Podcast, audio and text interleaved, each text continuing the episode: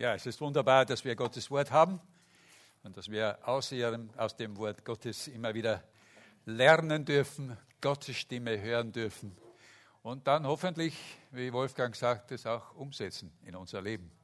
Hören alleine ist nicht genug. Es, müssen auch, es muss auch umgesetzt werden in unserem Leben. Ich möchte euch einen Text vorlesen, von einem Text ausgehen aus der Offenbarung. Jetzt werden einige sagen, oh nein, die Offenbarung, dieses schwere Buch, wo so viele Bilder sind von Ungeheuern und von unglaublichen Dingen, die da passieren. Lasst euch überraschen. Ich lese aus dem ersten Kapitel die Verse 1 bis 9. Dies ist die Offenbarung Jesu Christi, die ihm Gott gegeben hat, um seinen Knechten zu zeigen, was in Kürze geschehen muss und er hat sie durch seinen Engel gesandt und seinem Knecht Johannes gedeutet, der das Wort Gottes bezeugt und das Zeugnis von Jesus Christus kundgetan hat, denn er hat es selbst gesehen. Selig ist, wer die Worte der Weissagung liest, und selig sind die, auf die auf sie hören und behalten, was darin geschrieben ist, denn die Zeit ist nahe. Johannes an die sieben Gemeinden in der Provinz Asien. Gnade sei mit euch und Friede von dem, der ist, der war und der kommt und von den sieben Geistern, die vor seinem Thron sind und von Jesus Christus, der treue Zeuge ist, der Erstgeborene von den Toten und der Herr über die Könige auf Erden. Ihm, der uns liebt und von unseren Sünden erlöst hat mit seinem Blut und uns zu Königen und Priestern vor Gott seinem Vater gemacht hat. Ihm sei Ehre und Gewalt von Ewigkeit zu Ewigkeit. Amen. Siehe, er kommt mit den Wolken und es werden ihn sehen alle Augen und alle, die ihn durchbohrt haben. Und darum, darum werden alle Völker der Erde klagen. Ja, Amen. Ich bin das A und das O, spricht Gott der Herr. Der ist und der war und der kommt, der Allmächtige. Und dann noch Vers 9. Ich, Johannes, euer Bruder, der mit euch teilhat an der Bedrängnis und am Reich Gottes und mit euch ausharrt bei Jesus, war auf der Insel Patmos um des Wortes Gottes willen und des Zeugnisses von Jesus. Lasst uns noch Eingang beten. Vater, wir brauchen deinen Heiligen Geist, um diese Worte zu verstehen in rechter Weise. Und ich bitte dich, dass du jetzt zu uns sprichst, zu unseren Herzen, zu jedem Einzelnen. Du kennst die Situation eines jeden Einzelnen und du weißt, was jeder Einzelne braucht. In deinem Namen bitte ich dies. Amen. Wir leben in einer verdrehten Welt. Ich habe es vor einiger Zeit, ist schon etwas länger her, selbst, äh, es ist mir so klar geworden, ich habe einen Anruf bekommen von irgendeiner von irgendeinem Umfrageinstitut und normalerweise weigere ich mich bei solchen Umfragen teilzunehmen, aber aus irgendeinem Grund sagte ich zu. Die Dame sagte mir, sie war sehr freundlich, es wird nicht lange dauern, es hat dann doch mehr als eine halbe Stunde gedauert. Ähm, und antworten Sie auf meine Fragen nur mit äh, stimmt, stimmt teilweise, stimmt nicht, sagte die Dame. Und dann kamen die Fragen. Und ich war entsetzt. Ich war entsetzt, die Fragen, die sie mir stellte. Ich kann mich nicht mehr an alle erinnern, es waren so viele. Aber ein paar. Und hier ein paar Kostproben aus, dieser, aus diesem Sortiment. Die erste Frage war, die Beziehung zwischen Frau und Mann ist nur eine mögliche Form von sexueller Partnerschaft. Ja, die Begriffe Mann und Frau bzw. Geschlecht sollten aus allen amtlichen Dokumenten gestrichen werden, weil das den Menschen in seiner freien Entfaltung einengt. Was moralisch gut und erlaubt ist, entscheidet die Gesellschaft. Äh, nachdem, nachdem ich alle Fragen so kategorisch, fast alle Fragen, es waren ein paar andere auch dabei, aber fast alle Fragen mit stimmt nicht beantwortet habe, äh, fragte die Dame mich, was ich denn vom Beruf war oder sei. Und als ich ihr dann sagte, dass ich Pastor war und bin, sagte sie, das erklärt einiges. Und ich fragte mich, bin ich so rückständig? Ist es mein Alter? Kann ich mich einfach in dieser digitalisierten und virtualisierten und, und verappten Welt einfach nicht mehr zurechtfinden? Verstehe ich bestimmte Begriffe, die es heute gibt, wie Transgender-Sexualisierung oder gendergerechtes Verhalten? Verstehe ich sie einfach nicht mehr, weil sie zu meiner Zeit, als ich zur Schule ging, diese Worte überhaupt noch nicht gab. Ich fragte mich, wo bin ich? Wo bin ich? In was für einer Welt lebe ich eigentlich? Ist diese Welt noch mein Zuhause? Seht ihr, wir leben in einer Welt, die sich so rasant verändert. Die Veränderungen, die geschehen global, weltweit, in einem atemberaubenden Tempo. Ihr erlebt es immer wieder. Es ist erschreckend zu beachten, wie sich eigentlich so die Welt, wie sie einmal war, von gestern verschwindet. Und ganz beängstigend und mm, ja auch nachdenklich ist die Frage, was wird noch kommen? Was wird als nächstes kommen? Und wohin wird alles eigentlich führen? Dazu kommen noch diese drei großen K in unserer Zeit. Die Ks, die so wie ein äh, Damoklesschwert über uns hängen. Wisst ihr, was ein Damoklesschwert ist? Äh, als ich meiner Frau das sagte, hat sie gesagt, was ist das? Musst erklären, was ein Damoklesschwert ist. Aus der griechischen Sage, wo doch äh, ähm, da ein, der, der Damokles ein, ein, beim König war und, der, und beim, am Gastmahl teilnehmen wollte und der König wollte ihn nicht haben, aber dann hat er doch darauf bestanden und dann hat der König ein Schwert über seinen Kopf hängen lassen, nur an einem, Fahr, an, an einem Haar befestigt und dort musste er sitzen. Also so, das zur Erklärung. Diese drei Ks, Katastrophen, Krieg, Krisen. Und sie lösen Panik aus. Alles spricht vom Blackout. Ja? Habt ihr das gehört? Blackout? Ja? Fachleute und Politiker sagen, es ist nicht eine Frage, ob das Blackout kommt, sondern nur eine Frage, wann es kommt. Mein Nachbar hat sich deshalb ein großes äh, Stromaggregat Aggregat im Keller aufbauen, aufgestellt, äh, um sich für so eine Zeit vorzusorgen. Angst und Panik bestimmt unsere Zeit. Und vor einiger Zeit sagte ein lieber Bruder zu mir, nicht hier in dieser Gemeinde, sondern in einer anderen Gemeinde, wo ich gepredigt habe, er sagte zu mir, ich habe Angst. Ich habe Angst, dass sich das erfüllt, was in der Offenbarung steht. Ich habe Angst vor der Endzeit.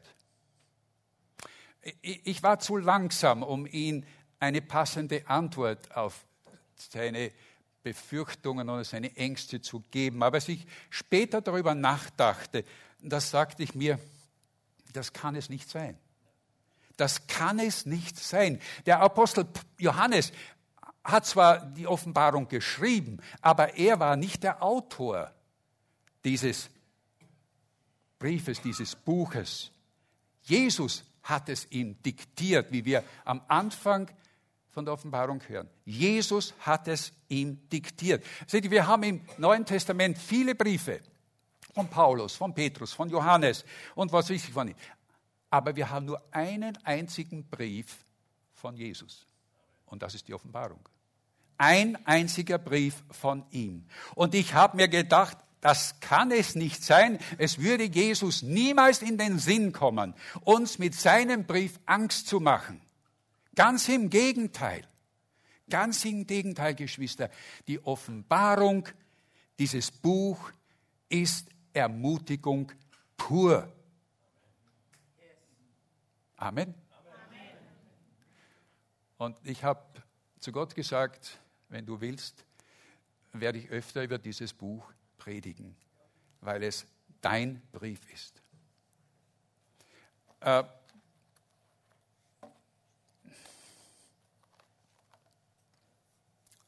Schon in Vers 3 wird uns nämlich gesagt, was dieses Buch wirklich ist. In Vers 3 heißt es, selig ist, wer die Worte der Weissagung vorliest. Das tue ich gerade. Selig ist. Und selig sind, die auf sie hören und sie behalten, was darin geschrieben ist. Denn die Zeit ist nahe. In manchen anderen Übersetzungen heißt es, glücklich ist. Mit glücklich sein ist nicht gemeint so äh, Spaß haben oder alles ist super druper. Nein, sondern eher, es wird uns Mut gemacht mit diesem Brief. Es wird unser Vertrauen gestärkt und unsere Zuversicht, die wir haben. In der guten Nachricht steht hier, Freude ohne Ende ist dem gewiss, der dieses Buch liest und hört. Ich denke, eine wunderbare ähm, Auslegung auch. Freude ohne Ende ist dem gewiss, der dieses Buch liest und hört. Jesus will uns ermutigen. Er will uns ermutigen, die Offenbarung zu lesen, damit wir froh und ermutigt werden für das, was auf uns zukommt, Geschwister. Und das ist es. Und das erste, das erste, was wir aus dieser Offenbarung, was wir aus der Offenbarung lernen oder was sie uns sagen will, ist, diese Welt ist nicht unser Zuhause. Diese Welt ist es nicht. Als der Apostel Johannes um das Jahr 90 nach Christus die Offenbarung schrieb, äh, da waren es auch harte, sehr harte und schwierige Zeiten. In Rom herrschte damals der Kaiser Domitianus Augustus. Aus der Offenbarung kennen wir dieses Bild des Drachen, das passt sehr gut auf diesen Kaiser. Besonders für Christen war es eine extrem schwierige Zeit, denn unter seiner Regierungszeit äh, fand die größte Christenverfolgung der ganzen Geschichte statt. Nicht unter Nero, nein, nein, gar nicht, sondern unter ihm. Und die Gläubigen hatten Angst, zu Recht. Und sie fragten sich, warum denn Gott nicht hier eingreift und dem ein Ende setzt. Und sie fragten sich auch, wer hat eigentlich die Macht in dieser Welt? Der Kaiser oder Gott? Johannes selbst litt unter der Verfolgung. Er war auf der, auf der Insel, auf die Insel Patmos. Das ist eine kleine Insel, die ungefähr 60 Kilometer von der türkischen Grenz, äh, Küste entfernt ist. Dort war er hinverbannt worden, weil ich Gottes Wort und die Wahrheit, die Jesus ans Licht gebracht hat, öffentlich verkündigt habe. So schreibt er selbst, so sagt er selbst. Wir wissen nicht, warum er nur verbannt wurde. Ist das schon schlimm genug? Äh, denn aber die anderen Apostel, wie zum Beispiel Petrus, Paulus, Jakobus und viele andere Christen waren längst hingerichtet worden. Johannes selbst war wahrscheinlich schon ein alter Mann, na sicher schon ein alter Mann, wahrscheinlich um die 80 oder noch älter. Und er war eigentlich der letzte noch lebende Jünger Jesu, der Jesus zu seinen Lebzeiten gekannt hatte. Und er schreibt nun in Vers 9, Johannes schreibt nun in Vers 9, ich, Johannes, euer Bruder, habe Anteil an der Bedrängnis. Aber es scheint so, als, als wären für ihn diese Bedrängnisse unbedeutend. So etwas Nebensächliches. Ein, eines, etwas, was eine Zeit, die vorübergeht. Denn im selben Atemzug sagt er auch, ich habe Anteil mit euch am Reich Gottes. In der Guten Nachricht wieder steht, ich werde mit euch in Gottes neuer Welt sein. Im Griechischen steht dort dieses Wort Basilea. Basilea bedeutet so viel wie die Königsherrschaft. Die Königsherrschaft. Johannes ruft also seinen Leuten zu, ruft also seinen Hörern zu, hey Leute, auch wenn wir noch in dieser Welt leben, wir gehören nicht mehr dazu. Wir gehören zu einer neuen Zeit, zu einem neuen Zeitalter und einer, unter einer neuen Herrschaft, unter der Königsherrschaft Jesu. Ich würde sagen, wir gehören zu New Age. Nein, nicht in dem esoterischen in der Bedeutung, sondern in der wahren Bedeutung. Wir gehören zu New Age. Johannes beginnt mit einem Grußwort. Er beginnt mit einem Grußwort nicht von ihm, äh, auch nicht von irgendjemand, sondern er sagt, dieses Grußwort kommt von dem, der ist und er kommt und von den sieben Geistern, die vor seinem Thron sind und von Jesus Christus, der der treue Zeuge ist. Dieses, der ist und der kommt und der war, äh, das ist Sprache des Alten Testamentes. Äh, gemeint ist Gott der Vater.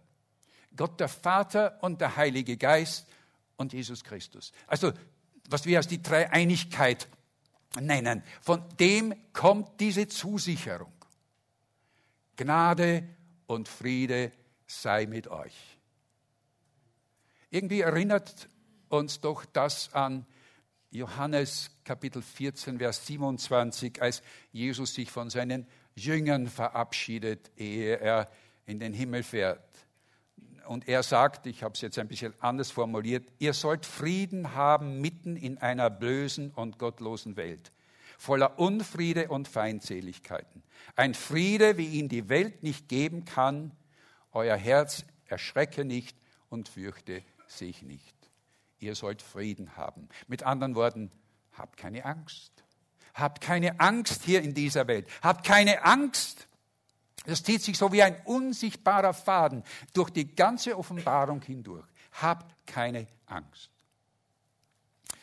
Und wie ein guter Arzt äh, seinen Patienten in Zeiten, wenn ja, es schwierig ist, wenn Krankheiten, wenn Epidemien bedrohen, dann seinem Patienten etwas Stärkendes, ein, ein stärkendes Mittel, eine, ein, etwas, was, den, was den, den, das, äh, das ähm, Immunsystem wieder aufbaut, gibt, so eine Medizin, so bekommen auch wir hier in diesem Abschnitt eine Stärkung, ein stärkendes Mittel.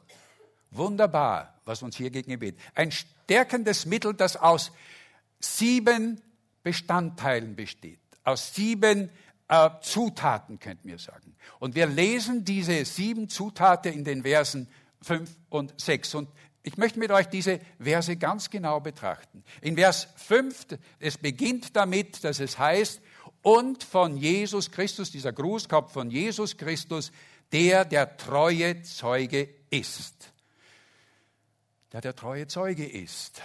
Ja, Bedrängnisse. Bedrängnisse sind da. Aber Jesus ist auch da. Geschwister, alles, was hier auf dieser Erde geschieht, das sind nicht Dinge, die irgendwie losgelöst sind von Gottes Plan. Geschwister, das ist nicht irgendetwas. Geschehnisse, die hier sind, die sind nicht etwas, was Gott aus der Hand geglitten ist. Äh, und Gott steht jetzt so händeringend da und sagt, ach ja, äh, was mache ich jetzt nur mit meinen Leuten? Ich muss mich ja um sie kümmern. Gott ist kein passiver Zuschauer, was hier in dieser Welt geschieht. Ich erwarte mehr ein Armen von euch, mehr Ja. Gott ist kein passiver Zuschauer. Wisst ihr das? Paulus lässt die Seinen, äh, Gott lässt die Seinen nicht im Stich. Petrus schreibt es in seinem ersten Brief so großartig, wenn er schreibt, ihr werdet ja aus Gottes Macht durch den Glauben für das Heil bewahrt, das am Ende der Zeit offenbar werden soll. Dann werdet ihr jubeln, obwohl ihr jetzt kurze Zeit, wenn es sein muss, mancherlei Anfechtungen zu erleiden habt.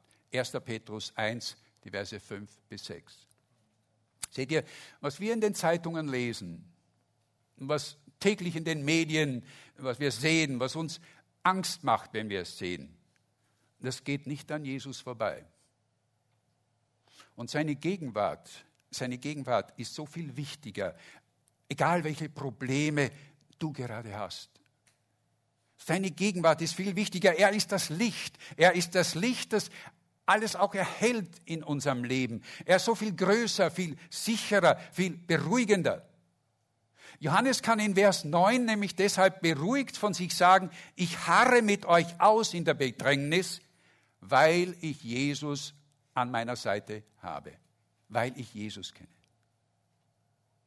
Und wenn Angst und Panik in unseren Tagen so ein beherrschendes Thema ist unter der, in der Gesellschaft, wenn das so ist, ob das jetzt die Pandemie ist oder die Angst vor Katastrophen oder die Angst vor dem drohenden Dritten Weltkrieg, Dazu kommen natürlich noch dann so viele Fake News und Verschwörungstheorien, die tun ihr Übriges noch dazu. Geschwister, dann sollten die Menschen eigentlich, die zu uns in die Gemeinde kommen, spüren, dass wir anders ticken, dass wir diese Dinge anders sehen. Wir ticken anders, weil wir einen anderen Zugang zu den Fragen haben und Dinge, die uns wirklich eine echte Zuversicht geben, weil wir Jesus an unserer Seite wissen. Und auch wenn wir nicht wissen, was die Zukunft wirklich bringt, keiner kann von uns das sagen. Wir kennen den, der sie in seiner Hand hat. Amen. Die erste Zutat ist also, dass Jesus treu ist. Ein treuer Zeuge von dem, was der Vater mit dieser Welt vorhat. Die zweite Zutat, dieses Stärkungsmittel, ist, Jesus hat den Tod überwunden. Es heißt nämlich in Vers 5, er ist der Erstgeborene von den Toten. Die größte Angst haben doch die meisten Menschen vor dem Sterben, vor dem Tod. Und das war damals schon so und ist heute nicht anders. Deshalb versuchen viele, den Gedanken am Sterben zu verdrängen. Aber es nützt nichts. Geschwister, es nützt nichts. Wir alle müssen sterben. Es ist noch niemand ausgenommen. Es sei denn, Jesus kommt vorher wieder, müssen wir alle sterben. Und, und die, die sagen, dass es nach dem Tod äh, nichts mehr gibt, dass alles aus sei, äh, die werden einmal eine böse Überraschung überleben. Die werden eine böse Überraschung erleben. Äh, der bekannte amerikanische Evangelist Moody, der rief einmal in einer Predigt zu seinen, seinen Zuhörern aus, er sagte, wenn ihr hört, dass Moody gestorben ist, glaubt ihnen nicht, denn Moody lebt mehr, als er je zuvor gelebt hat. Es gibt ein Leben nach dem Tod. Es gibt eine Ewigkeit. Und die Frage ist nur, wo werden wir sie verbringen? Ein Pastor hat einmal seiner Gemeinde einen Zettel hinterlassen und gesagt, wenn ihr mein Begräbnis feiert, dann muss ich mich leider entschuldigen, denn ich bin zu der Zeit bereits umgezogen. In Vers 18 sagt, heißt, sagt Jesus, ich war, war tot, aber siehe, ich lebe. Von Ewigkeit zu Ewigkeit. Fürchtet euch nicht. Habt keine Angst. Ich habe die Schlüssel zu Tod und Hölle. Ich habe einmal einen alten Prediger gehört, der erklärt hat, was Sterben ist. Und er hat gesagt, Sterben ist wie das Eintauchen in eine tiefe Finsternis. Alles ist dunkel. Man sieht nichts mehr. Bis plötzlich ein kleiner Spalt sich irgendwo auftut, eine Tür, eine Tür zu einem glänzend hellen Raum und eine Stimme sagt, ich hab's dir doch gesagt, dass ich die Schlüssel habe für diese Tür. Komm herein in meine Herrlichkeit. Komm herein in meine Herrlichkeit. Der Tod hat nicht das letzte Wort, Geschwister. Nein, wir dürfen uns, wir können Angst haben davor, vor dem Schmerzen des Sterbens, aber nicht vor dem Sterben selbst. Nicht vor dem Sterben selbst. Und wenn der Tod nicht mehr das letzte Wort hat, wenn Jesus der Anfang und das Ende ist, wenn es nicht unsere Geburt und unser Tod ist, sondern wenn es mit der Geburt beginnt und in die Ewigkeit geht, dann ist doch diese Grundangst in unserem Leben bereits beseitigt, nicht wahr? Ja, sie ist weg. Die zweite Zutat ist, dass Jesus den Tod bereits überwunden hat. Und ein drittes in diesem Stärkungsmittel. Es gibt sieben in diesem Stärkungsmittel. Sieben Bestandteile.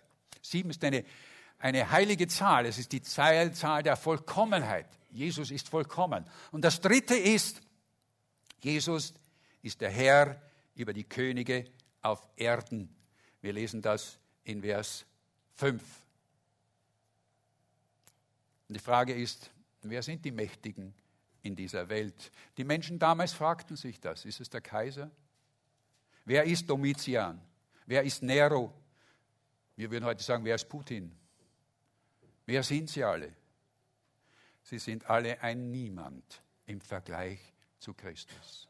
Sie sind ein Niemand im Vergleich zu Christus. Und ich denke, welch ein Trost muss das doch für Gläubige sein, wenn sie das festhalten, für Gläubige, die heute unter der Gewalt eines Diktators oder eines unmenschlichen Regimes leben, sei es im Iran oder in Nordkorea oder in Pakistan oder wo auch immer, dass es nicht die Mächtigen in dieser Welt sind, die das letzte Wort haben werden, sondern allein Jesus Christus.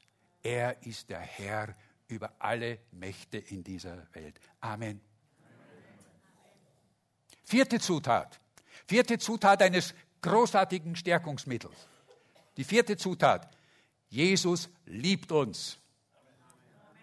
Vers 5. Er liebt uns. Und er hat uns von unseren Sünden reingewaschen in seinem Blut. Das ist schon Nummer, das ist schon Nummer 5. Aber hier ist einmal wichtig, dass wir die Reihenfolge beachten, wie es hier geschrieben ist. Es heißt nicht, er hat uns von unseren Sünden reingewaschen in seinem Blut. Deshalb liebt er uns. Nein, es ist umgekehrt. Er liebt uns, kommt zuerst. Er liebt uns. Jesus hat uns schon geliebt, als es in uns nichts zu lieben gab. Er liebte uns, als wir schmutzig und unrein und ungewaschen waren. Er hat uns nicht zuerst gewaschen, erlöst, äh, geheiligt und dann gesagt, jetzt kann ich euch lieben. Nein. Wie Paulus es im Epheserbrief schreibt, er liebte uns schon, als wir tot waren in unseren Übertretungen. Und ein zweites, es heißt auch nicht, er hat uns geliebt. Denn im Griechischen steht hier ähm, in der Grammatik die Dauerform der Gegenwart. Das heißt, er liebt uns. Ja, er liebte uns von Anbeginn der Welt. Er liebte uns, als wir noch nicht geboren waren. Er liebte uns, als er ans Kreuz ging. Aber er liebt uns auch heute, jetzt, in diesem Augenblick. Und er wird uns auch in Zukunft lieben. Was für ein Stärkungsmittel ist das, wenn ich weiß, Jesus liebt mich und er lässt mich nicht in dieser Welt alleine. Und nun kommt das Sechste. In Vers 6 heißt es, und das ist ein ungeheuerlicher, ein, ein, ein, ein Vers von einer ungeheuerlichen Dimension. In Vers 6 heißt es, denn er hat uns zu Königen und Priestern vor Gott, seinem Vater, gemacht. Er hat uns zu Königen und Priestern vor Gott, seinem Vater, gemacht. Er hat uns nicht nur in seinem Blut von unserer Verlorenheit reingewaschen. Er hat uns nicht nur mit seinem Blut erkauft, wie es in manchen Liedern heißt. Nein, er hat uns zu Königen und zu Priestern gemacht. Geschwister, können wir das begreifen, was das bedeutet? Nicht nur, dass wir ein Zuhause in seiner Königsherrschaft haben, wir sind mit ihm Mitregenten. Wir werden, wie es in der Offenbarung heißt, an zwei Stellen in Offenbarung 3.21 und Offenbarung 5.10 mit Jesus auf dem Thron sitzen und wir werden einmal mit ihm über diese Erde herrschen. Wir sind Mitregenten, wir sind Mitherrscher Jesu. Wenn wir uns das vorstellen, dass wir einmal über sagen wir, Länder regieren werden, in denen Gläubige heute verfolgt werden, Länder, wo Kinder verhungern, weil es nichts zu essen gibt und, und, und, und über Gebiete, wo heute Krieg ist. Ich lasse mich jetzt nicht mit euch auf die Diskussion ein, ob das auf dieser Erde ist und was mit dieser Erde geschieht und ob das diese Länder sind. Aber wir werden über diese Länder, wir werden über solche Situationen herrschen einmal. Das sagt uns Gottes Wort in der Offenbarung. Aber es ist noch nicht so weit. Es ist noch nicht so weit. Petrus schreibt in seinem ersten Brief, in seiner Begrüßung, dort schreibt er, er, er schreibt diesen Brief, wie er sagt, an die auserwählten Fremdlinge. Und mir gefällt dieses Wort, die auserwählten Fremdlinge.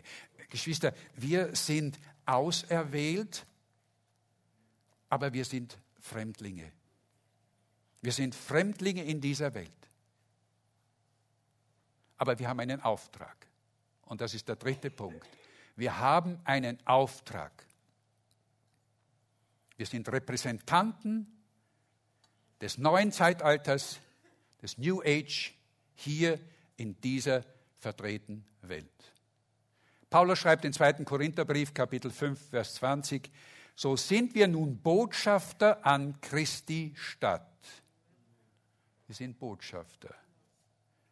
Das heißt, wir haben einen Auftrag. Wir haben den Auftrag, in einer verdrehten und verirrten Welt die Werte und die Maßstäbe unseres Reiches, in dem wir Bürger sind, in dem wir Könige sind, zu leben und auch zu verkünden.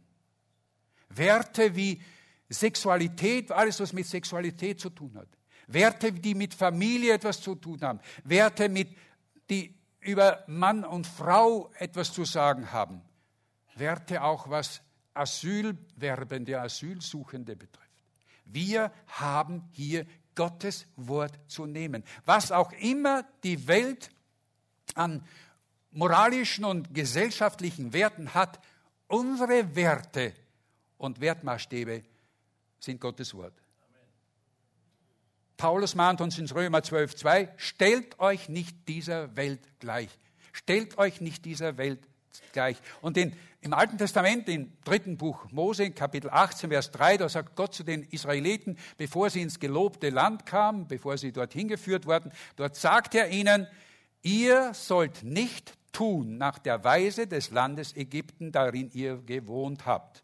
Auch nicht nach der Weise des Landes Kanaan, wohin ich euch führen will.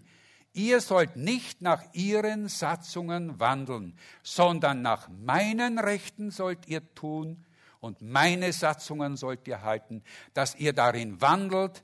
Ich bin der Herr, euer Gott. Geschwister, was für ein ernstes Wort, das uns hier gegeben wird.